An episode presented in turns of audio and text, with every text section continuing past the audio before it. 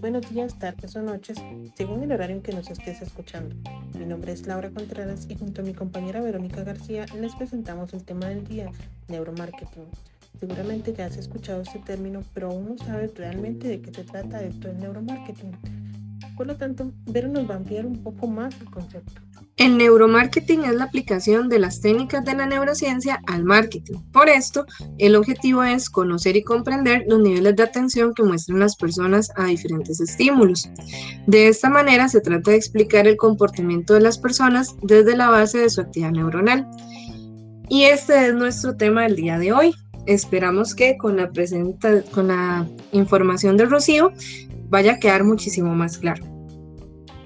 Partiendo de este concepto hemos formulado una serie de preguntas y qué mejor que una especialista para que nos brinde su conocimiento al responder a estas interrogantes. Les presentamos a la especialista Rocío Espinosa.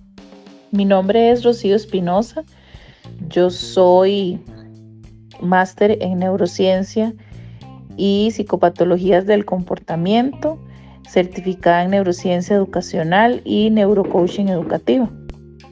Muchísimas gracias Rocío por el tiempo que nos brindas. Ahora que sabemos que estamos con una especialista en la materia, comencemos con las preguntas. ¿El neuromarketing es realmente una, una herramienta efectiva para incrementar las ventas en una empresa?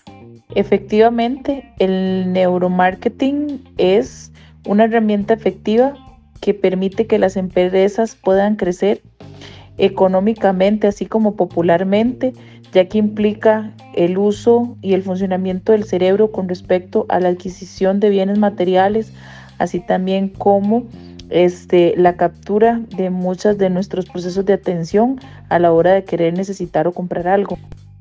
Claro, ahora veo que a nivel de una empresa es una herramienta sumamente necesaria para poder mantener el interés del cliente o del consumidor hacia ellos.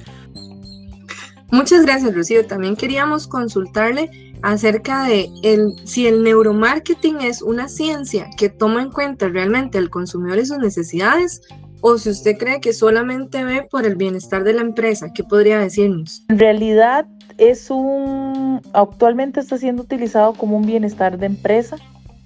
En la mayoría el marketing como tal, el neuromarketing como tal es una forma de atraer este, ganancias a una empresa, de, atraer personas hacia los productos que uno quiere consumir y sí deja de lado mucho la parte de que se convierta en una necesidad o de que también la persona no se vuelva consumidora.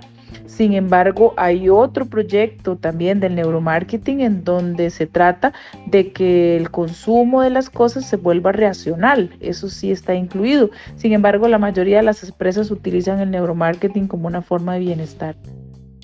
Claro, súper claro el tema. Entonces también teníamos otra interrogante. ¿Cuáles podrían ser entonces las consecuencias positivas y negativas de usar el neuromarketing en cuanto a la salud de las personas. ¿Hay algún impacto en este sentido? Positivas del marketing, bueno, para una empresa, obtener mejor venta de productos, darse más popularidad, mejores ingresos económicos, este, generarle a la gente, pues, em, productos que realmente le puedan funcionar para la vida, este, porque el marketing no solamente se ve en una empresa y puede ser una empresa de productos saludables también, va a depender de la dinámica. Entonces, según de la dinámica de lo que se quiera promover, se van a ver muchas ventajas si se saben utilizar y se les llega al público este, en un ambiente mucho más saludable y más positivo.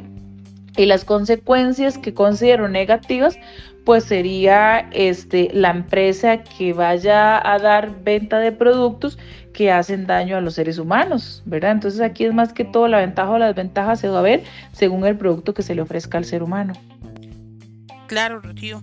Ventajas y desventajas siempre vamos a encontrar en ciertos productos, sin embargo, como responsabilidad nuestra al ser consumidores, está en revisar que estos sean pues conscientes del, del impacto que están generando hacia la persona o ser humano, como tú dices. Te queremos agradecer, Rocío, por el tiempo que nos brindaste y la disposición para aclarar nuestras dudas. Esperamos haya sido mucho provecho para ustedes también, oyentes.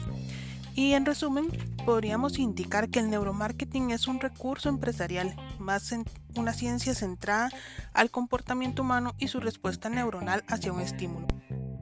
Agradecemos también a nuestro profesor, el licenciado Carlos Bejarno Chacón, del curso de comunicación para la Universidad Politécnica Internacional, por el espacio y la apertura a nuevas formas de presentar una investigación. De mi parte y la de Verónica, les damos las gracias por su atención.